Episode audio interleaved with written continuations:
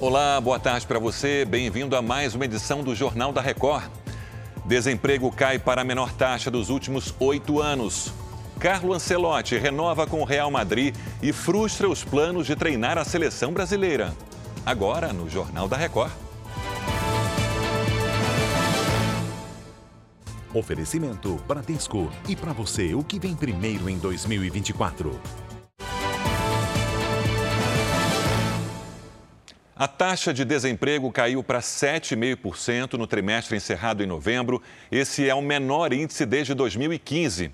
Em comparação com o trimestre anterior, a variação foi de menos 0, 0, desculpa, agora fui eu. Está amarrado isso mesmo. Eu achei que era 0,02 em.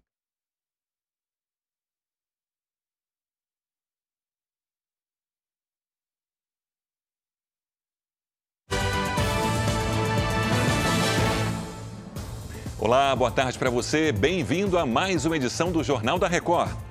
Desemprego cai para a menor taxa dos últimos oito anos.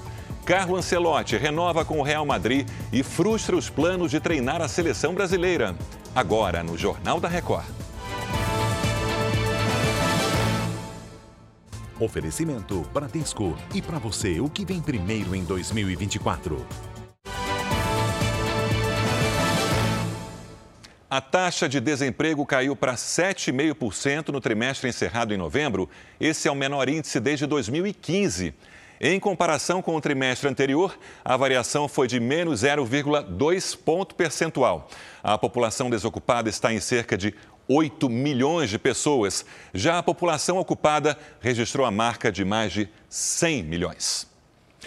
Começa a valer hoje a nova lista do INSS com 165 novas doenças ligadas ao trabalho, entre elas Covid-19, burnout, ansiedade e depressão.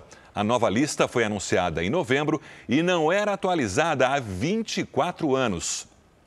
Mais de 62 mil pessoas devem passar pela rodoviária do Rio apenas hoje por causa do Réveillon. A repórter Maiara Decotê está no local e tem as informações. Boa tarde, Sérgio. Rodoviária do Rio com grande movimentação. A plataforma já está lotada de passageiros. Com as passagens de avião caras, muitos cariocas têm escolhido o ônibus para as viagens de fim de ano para economizar. E se hoje o movimento é grande, até o dia 2 de janeiro, 645 mil pessoas devem passar por aqui. Ainda há passagens para quem decidir viajar de última hora. As empresas disponibilizaram quase 7 mil ônibus extras para atender toda a demanda. As regiões mais procuradas no estado são Búzios e Arraial do Cabo. Agora, uma informação sobre o tempo.